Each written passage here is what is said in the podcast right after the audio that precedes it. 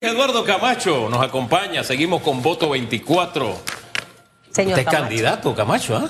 Sí, Así siempre es. que lo veo me acuerdo y me lo tiene que, re- que- que refrescar la memoria. Candidato a- Biloba. A, diputado en el hoy circuito 82, que es San 8-2. Miguelito, ¿no? San Miguelito. Ah, verdad que vi su valla ahí grande en la en los Eh, multifamiliares de, de Paraíso. Lo vi con dos diputado. caballeros ahí, ¿con quién? Eh, el amigo Oscar de León, que es candidato en ese. No el- no el salsero, no el salsero. representante, No, él no canta. Ni canta, ok. Y el amigo Javier Justiniani, que al igual que yo somos can- es candidato Javier. a diputado. Yo soy el 1 y él es el 11. Ajá. ¿Cuántos Bien. puestos hay ahí? Este es un anuncio político no pagado. Ahora vamos no, entonces. a No, pero sigue. tienen hasta el jueves. Sí, sí. Eh, hay en San Miguelito se va a escoger cuatro curules porque hay tres en reserva. Eh, ahí también se van a escoger ocho representantes porque eh, hay uno que está en reserva. No se va a ir a, la, a escoger alcalde porque hay reserva en la alcaldía. La alcaldía para, la, para San Miguelito Sí. y para la ciudad de Panamá también, ¿no? La de Panamá también. Mira, Dígame eh, una cosa, señor Camacho. Este domingo, de hecho, me toca a mí trabajar em, en la cobertura de, de estas elecciones internas de Realizando Metas. Un partido con 217 mil... Eh, 230 mil. 230 mil inscritos. Sí. ¿Ustedes esperan movilizar, a, a diferencia quizás de las elecciones pasadas, era eh, eh, no tan entusiasta porque no había tanta competencia, ahora hay mucho candidato. Ayer leía y son muchos candidatos. ¿Cómo, ¿Cómo esperan ustedes movilizar a las personas a que salgan a votar, lograr una participación? ¿Cuál es esa estrategia? Bueno, en la elección primaria presidencial, como tú indicas, había solo cuatro candidatos eh, y eh, había un resultado previsible, ¿no? Eso. Y ahí salió el 26%, salieron un poco más de 60 mil personas. Ahora la realidad cambia porque hay, solo de representantes, hay 1.351 candidatos a nivel nacional. Hay en las diputaciones, hay 169, eh, alcaldías, perdón, hay 169 eh, candidatos y para diputados hay 128 candidatos a nivel nacional en los lugares que hay eh, elección. Eso significa que nosotros si sacamos el 60 mil personas con cuatro candidatos en una elección con resultados previsibles, con esta cantidad de, de candidatos nosotros podemos estar estimando un- una participación que puede rondar entre eh, 90 y 100 mil. eh, ¿Qué representaría cuánto en, esa, en ese porcentaje de participación? Eso, arriba arri- del arri- 26%, Arriba del ¿no? 40 y pico por ciento. Arriba del ser. 40 y pico por ciento. Eh, ¿Cómo ha sido en realidad esta campaña interna eh, con los candidatos? Porque sí he visto casos como el suyo, donde varios aspirantes que están en el mismo circuito o en el mismo corregimiento, eh, he visto como la fiesta un poco en paz, por decirlo de alguna manera. Sí, mira, en toda elección hay roces, ¿no? Pero lo importante para evitar los roces es que eh, entendemos que todos nos necesitamos, todos se necesitan. Por ejemplo, en el caso de los diputados, en el circuito plurinominales, eh, la gente hay veces que se pone de candidatos, pero no conocen cómo es el sistema. Para elegir en los, al momento de elegir en los circuitos plurinominales, lo que se cuenta primero son los votos del partido. Y después entonces tú vas a ver quiénes son los candidatos que dentro de los partidos logran las curules que se ganó el partido.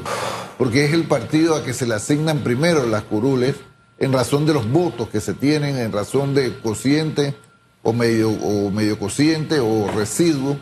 Y eh, en razón de ello uno tiene que entender que uno necesita buenos rivales para que esos buenos rivales jalen voto a la papeleta y eso aumente las posibilidades electorales de cada uno. Pero siempre va a haber una roce, pero la... la, la- Sí, la- pero los roces han sido muy mínimos. En comparación, por ejemplo, acabamos de pasar las del PRD y vimos roces un poquito más heavy. En realizando metas, los roces no han sido eh, a ese nivel, ciertamente. Eh, nosotros tenemos como norte principal, ciertamente, llevar a Ricardo a la, a la presidencia. Eh, y eso nos mantiene bastante enfocados en ese tema. Y luego eso, las aspiraciones normales, ¿no? De cada uno.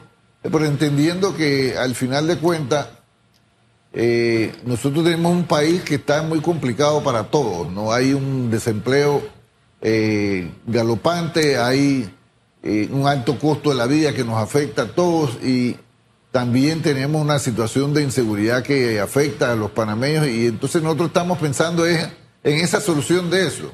Porque fíjate, indistintamente de si estamos un puesto de gobierno o no, lo que uno necesita es que el país esté bien, porque fíjate, no todo el mundo puede trabajar en el gobierno. Yo, por ejemplo, de hecho, yo trabajo más en la empresa privada. Entonces uno tiene que pensar es, indistintamente si tú estás en un cargo de elección, ¿qué tú necesitas como ciudadano? ¿Qué tú necesitas como país? Que el país vaya bien, ¿para qué? Para que el que no tiene puestos de empleo, no hay, mira, no hay partido, no hay alianza que pueda nombrar a todo el mundo en el gobierno. Pues eso es absurdo. El que prometa eso le mienta a la gente. Oye, Ante esa realidad lo que hay que fabricar, hay que generar la, el crecimiento económico que permita la generación de empleo y empleo bien pagado, que es que también lo que necesitamos, porque si no ocurre lo que está ocurriendo ahora, porque hay los que están trabajando también están golpeados por el alto costo de la vida. Oye, nuestro aparato estatal, estatal sufre de gigantismo. Usted sabe que esa es una enfermedad, se deforma, qué sé yo una cosa terrible y es dolorosa. E, e, esa enfermedad la tiene nuestro aparato estatal. Pero yo quiero regresar, eh, porque dijo dos cositas y, quisiera que abonáramos sobre eso. Una, en la parte política, ¿por qué teniendo la oportunidad de que se le reservara su, su curul o que corriera por, por realizando metas? Yo tengo el CD metido ahí todavía por eh, RM, ¿por qué se le porque usted prefirió ir a las urnas en esta primaria? Por dos razones, porque a mí toda la vida me ha sido, me ha gustado ser cónsono con lo, de lo que yo digo con lo que yo hago. Yo recorrí el país eh, promoviendo las primarias y yo no podía entonces al momento que me dijeron, bueno, te ofrezco esta reserva, aceptar ese, esa reserva porque eso Porque usted se lo ofreció el propio Ricardo, ¿no? Sí, me lo ofreció, pero eso no sería ser cónsono con pues lo que yo le di. Además, mira, yo siempre he dicho, si tú no puedes ganar una primaria dentro de tu partido, ¿qué opción tú vas a tener afuera? Entonces, la primaria te permite, además de a los que somos, creemos en la primaria como, no como la pomada que te va a solucionar todos los problemas, pero un mecanismo democrático, a esto también nos permite hacer un ejercicio para ver qué tanta eficiencia tienen nuestras estructuras electorales y también eh, nos permite también eh, ese contacto con, ¿Cuántos puestos de reserva tienen para estas elecciones, señor Camacho? Bueno, hay en, en el caso de, de, alcaldes, creo que se reservaron, si no me equivoco, la cantidad no, no exactamente, no me acuerdo, fueron, fueron 40. Hay 40, ah, en, el caso, en el caso. ¿Para diputados? En diputados van 31 diputados a puesto de elección. ¿Para representantes? 71 hay hay eh, representantes se reservaron 190 cargos, hay 500, wow, bastante. 501 cargos de representantes a nivel nacional que eh, van a primaria. Este tema de las reservas, señor Camacho, hay personas como usted que dicen, mándame a mí una primaria, que yo lo que quiero es follarme y competir y, y ver, tantear por mí mismo lo que va a pasar. Hay otras figuras que no les gustan las reservas, no por el punto suyo, sino porque sienten que no es democrático, ¿no? Eh, ¿Cómo ustedes evalúan internamente estas reservas que tienen en este momento en realizando metas? Eh, eh, se están preparando para las futuras alianzas, porque obviamente hay alianzas ahí que ya se están cocinando, ¿no? Mira, la mayoría de nuestras reservas, la mayoría, no todas, son en razón de posibles alianzas electorales. ¿Alianza con? Digo, para nadie es un secreto. Nosotros tenemos eh, 14 reservas en razón de los diputados que hoy son miembros del CD y actúan como la bancada de Ricardo Martinelli, pues. Y eh, tan reserva, eso, eh, además de eso, eh, nosotros sostuvimos eh, conversaciones y mantenemos conversaciones con el partido Molirena, ellos plantearon cinco reservas para ellos. Eh, o sea que si piden las cinco reservas, el señor Camacho Carmolirena, ese coqueteo está más allá que acá. a mí me dijeron que, por ejemplo, Judy Meana estaba diciendo que, eso no era cierto. Bueno, yo le diría, vete a hablar con tus dirigentes para ver que, si te están diciendo las bueno, cosas. Bueno, que vaya a hablar con ella, Lo que, ella lo que dijo es que eso lo estaba manejando el propio... Señor Pancho. El, propio señor alemán, pero ahora que habla de las 14 reservas, se me quedó una de la anterior que no me la respondió, pero voy a dejarla así. ¿Cuál, cuál, cuál? Eh, eh, no, dije, tengo dos cosas que me han quedado de su respuesta, solamente pude hacerle una pregunta. Ok. Pero voy a seguir en la línea de cómo ha avanzado la entrevista. Y esa la guardo ahí en el tintero porque me interesa mucho, porque tiene que ver con San Miguelito. Pero a esto de la reserva de los 14, quisiera saber un poco a, a qué escenarios nos vamos a enfrentar como país con esta alianza de, de los 14. Si ellos ganan en CD, tienen sus 14 reservas. Y si pierden en CD, es decir, si no gana la propuesta de, de Yanivel Abrego, siguen, le van a seguir guardando sus 14 reservas. Acuérdate que esos candidatos a diputados se le negó la posibilidad de ser candidatos en CD. Es decir, Rómulo reservó en esos lugares. O sea, ellos no están compitiendo, porque si ellos estuvieran compitiendo en el CD y pierden, ellos no pueden ser candidatos en ningún lado. no, se lo Como es pongo de otra manera. Como Sí, es el caso de sí, Yanivel, pues. Yanivel decidió correr en la primaria presidencial a sabiendas de que en el hipotético caso que ella perdiera, no puede ser candidata. Se lo pongo de otra a manera. Si la propuesta de Yanivel no gana, es decir, si formalmente no se puede dar una alianza CDRM, ustedes mantendrían esas reservas para los 14, ca- los 14 Lo diputados. más probable sí, es- evidentemente, pero mira, yo te quiero decir algo, y lo he dicho, yo- a mí me gusta ser consistente con lo que yo digo. Desde el inicio, yo planteé que en mi opinión, Ricardo Martinelli no necesitaba alianzas electorales para ganar. Y eso lo planteé desde hace muchos años. O sea, que no necesitan Y la- Molirena. Y, la- y las encuestas hoy me dan la realidad de ese de esa No necesitan ni a Molirena ni a CD. No, no necesita alianza electoral Ricardo Martinelli para ganar. Ahora, las decisiones, esa es mi opinión, pero las, no se- la- las decisiones de los partidos no se toman en la opinión de una persona, Claro. sino en razón de la opinión del liderazgo. Oye, el liderazgo eh, se va por ese, ese camino tradicional donde la gente dice, ah, no, si no vamos en alianza no pierde, uno pierde. No, yo no creo eso. Yo creo que e- ese tema de las alianzas se ha de alguna manera, voy a hacer una palabra fuerte, pero es prostituido. sea, Totalmente. ¿Por qué? Se ha desvirtuado. Porque las alianzas no se, lamentablemente, no se hacen en razón de proyectos políticos, sino Sí. en razón de conveniencias electorales. ¿Y sabes qué pasa? Que hay mucha, hay mucha traición, señor Camacho, en estos modelos de alianzas nuevas. Y eso es lo que, en el caso personal mío, lo veo mucho. O sea, ahorita me alío, pero ya después te saco todos los trapos y es lo que hemos visto en los últimos si años. tú recuerdas, y mira, por eso te digo, yo podré tener mil defectos, pero la gente sabe que cuando yo digo una cosa es lo que hago. Mira, yo por ejemplo estuve 19 años en la democracia cristiana y yo salí de ahí cuando la democracia cristiana, encabezada por Rubén Arosemena, hacen una alianza con el PRD y Martín Torrijos. Y no la hice, fíjate, no salí en razón de que fuera la democracia cristiana y el PRD, sino que para mí esa era una alianza entre personas, entre intereses personales, los intereses de Rubén Arosemena y los intereses de Martín Torrijos. Y la, la realidad del gobierno de Martín Torrijos así lo llevó.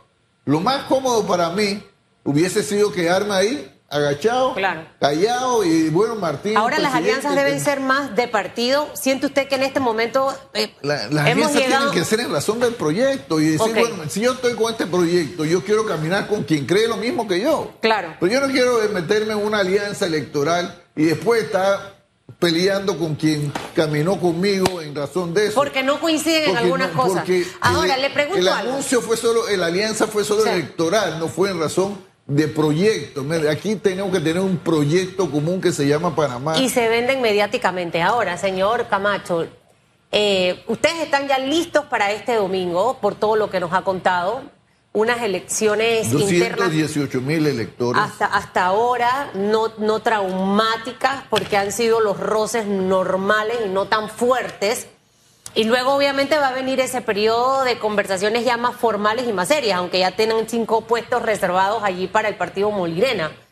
¿Con Ahora, quiénes esos otros? puestos reservados no están escritos en piedra. Puede ser más. Eh, No, Puede mejorar la oferta. Puede ser el menos. O puede No ser puede ser menos. No, no, eso va a depender de, la- De lo que pase. ¿Con quiénes han estado conversando, eh, eh, señor Camacho? Con el partido Alianza también. El, el Eh, partido Alianza es el del señor Muñoz. eh, ahí, sí, exactamente. Aunque él vaya a desayunar y almorzar hizo- con Toto y, y Rómulo y... No, pero ya no está yendo. Ya, Ya no está yo- yendo. Hace rato Pues de mira, yo, yo muchas veces desayuno con Popi Varela y eso no Ah. tiene- ¿En serio? Sí. ¿Y de qué Eso está interesante. Porque mira, para mí la Espérese, ¿eso desayuno de ahora, reciente? yo siempre de- de- nos encontramos. Porque ¿Cu- mira, ¿Cuándo fue el día que desayunaron? ¿De qué hablaron? Hablamos de diferentes temas, porque mira, yo la amistad no la mezclo con la política. Ajá. Usted y Poppy siguen siendo amigos. Yo soy amigo a pesar de las diferencias que yo puedo tener con Popi Varela. Que han sido y, fuertes. to- y todo el mundo lo sabe, porque fíjate, hay, hay gente que se molesta en razón de mi amistad con Popi. Y dice que por qué yo soy amigo de Popi, porque yo, mira, yo no le escojo los amigos a nadie. No me escojan los míos. No, no me escoja los míos. Excepto como, mira, yo tenía amigos de mi militancia política anterior que se molestaban con mi amistad con Ricardo Martinelli. Yo soy amigo de Ricardo Martinelli. Yo soy amigo de la Y persona. Ricardo Martinelli no se molesta porque sea amigo de Popi. Bueno, una vez él me, me dijo, mira, Camacho, me dijeron que tú te estás reuniendo con Popi. Y yo le dije, mira, Ricardo, yo te quiero hacer tres preguntas.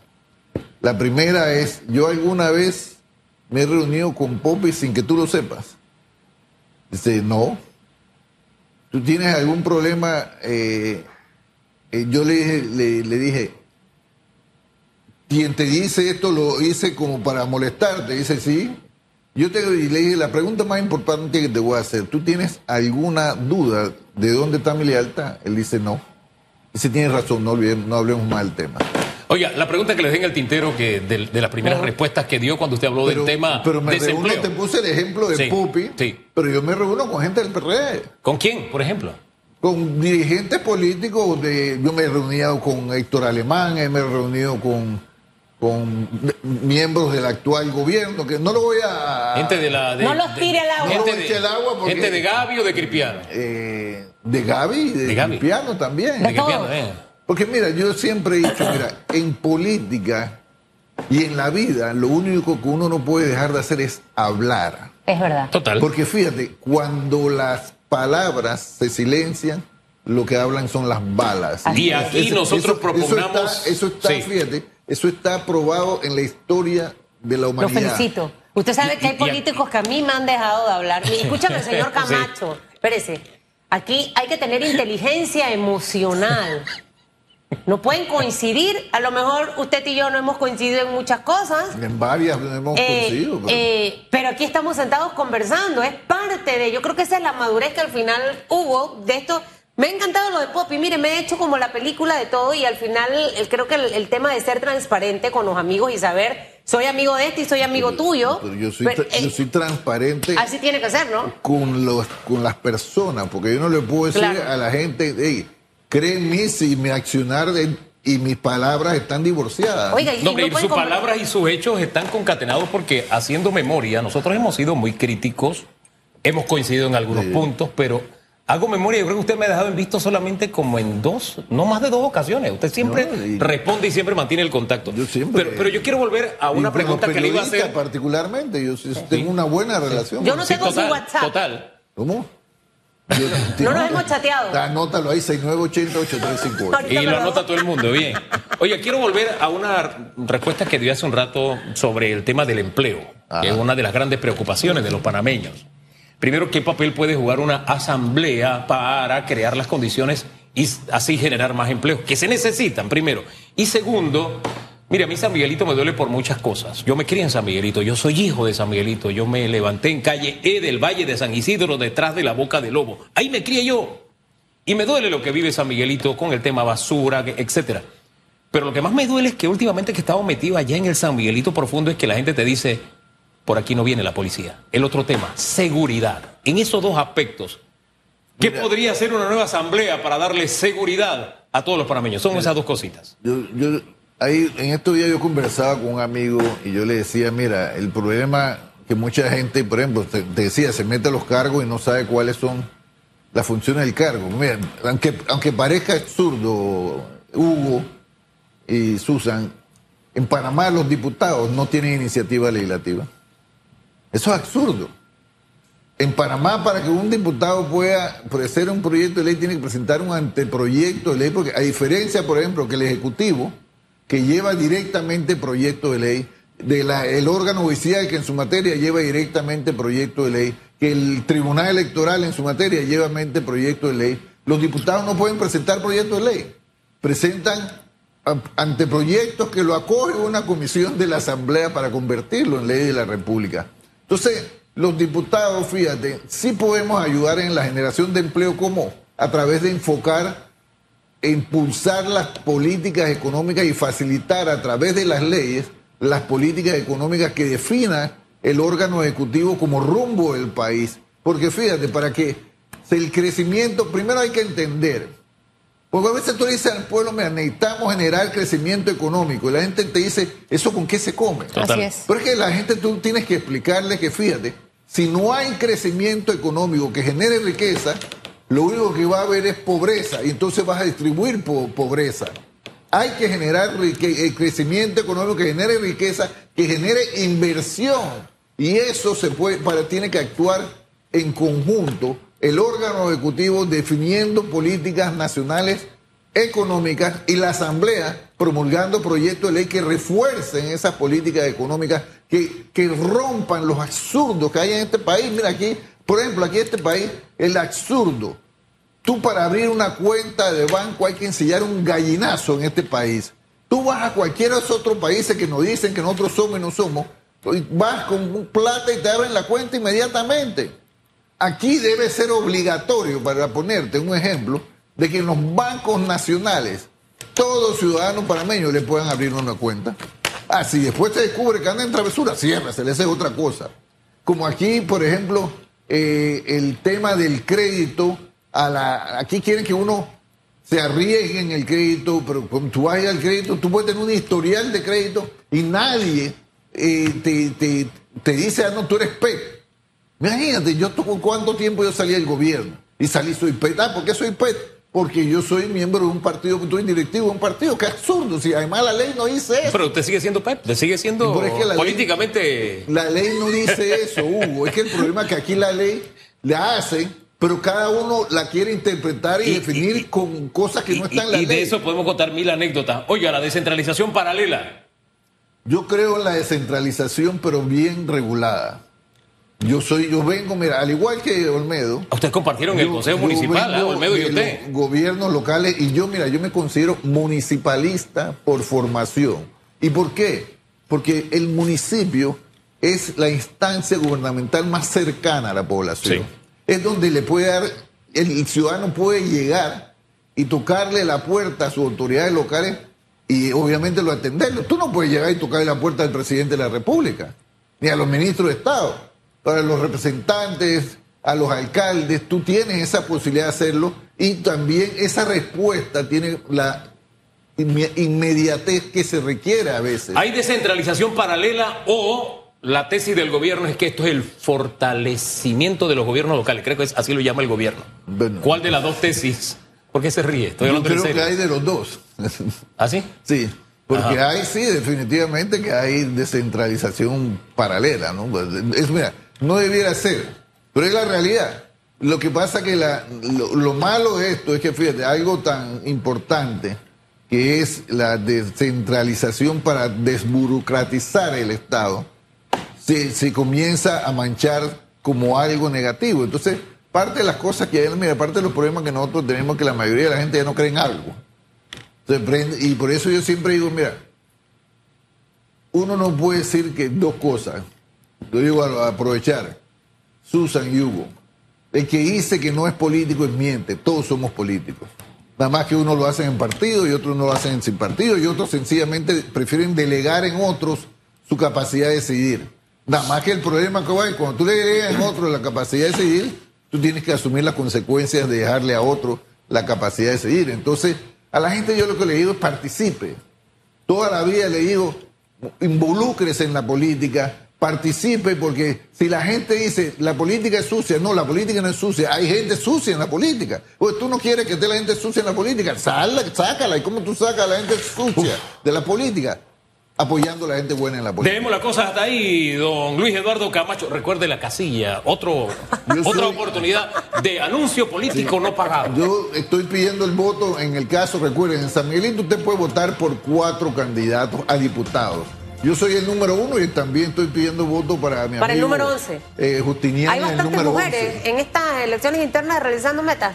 Hay bastantes mujeres para representantes sobre todo. Para diputados hay, pero no tanto así. ¿no? Necesitamos hacer un trabajo, señor Camacho, con las mujeres. Hay que meter a la mujer. Mira, mira, en yo todo. creo, mira, yo en la vida hay importantes ejemplos de grandes mujeres. Yo lo que sí no creo es en las cuotas. No, yo tampoco creo yo no la creo cuota. en las cuotas No creo en la cuota, pero la cuota te ayuda a que lo podamos cumplir. Porque lo que No, pasa es que no- es como cuando usted le dice a, un hijo, necesito que suba las notas, y, y entonces era de tres y que yo la subí mamá tres con dos. Sí, entonces, pero- no, sin embargo, yo tengo que decirle, lo quiero en no- cuatro yo- o cuatro con mira, cinco. Yo ¿Sí no no, creo en las cuotas porque yo he visto a muchas mujeres Ajá. descollar, destacarse sin, pe- sin tener cuotas. Sí, pero en la política Sí, eso no, pero no- en la política sí tenemos que buscar Sí, la sí, sí, forma sí, sí. de igualdad de oportunidades. Y creo que si, la- si logramos eso, emparejar el campo, Mira, tendremos más mujeres mira, metidas en mira, política que hombres, porque están mejor preparadas. mira, el- el- los, los candidatos exitosos, fíjate, son los que tienen en su equipo más mujeres que hombres. ¿Sabes por qué? Porque las mujeres son más comprometidas. Bueno, Más debiera, más ser leales, al revés. pero Mire lo que yo quisiera escuchar. Las candidatas mujeres que Sí. tienen en sus equipos a caballeros son las más exitosas. No necesitan igualmente a ver, a ver, a ver, mujeres. No dije que los candidatos con las mujeres son. No, no, no. Yo no. voy por la capacidad, independientemente Ahí, del género. usted Ahí. tiene y poder créame para que la mujer en Uf. este momento, Sí, pero es porque que hay- no lo digo, fíjate. Pero tenemos que darle el un hecho- campo- Yo lo digo para destacar algo, fíjate. De equidad. Las mujeres son más comprometidas y más leales que los hombres. Eso, eso es. Ya, no, imagínate que como activistas son buenos como, como funcionarios, son muy, mucho mejor. Mire, si Susan aplaudió a Olmedo Guillén, no me, no me acuerdo por qué, por eso acaba de decir, yo lo voy a aplaudir. Es verdad, las mujeres sí. Gracias, don Luis Gracias Eduardo. y, Que le vaya y bien. recuerden por favor pararse temprano a votar. Empieza a las 7 de la mañana. Recuerden en San Miguelito, número uno y número Pues ya, 11 para ya va a serio, Pau.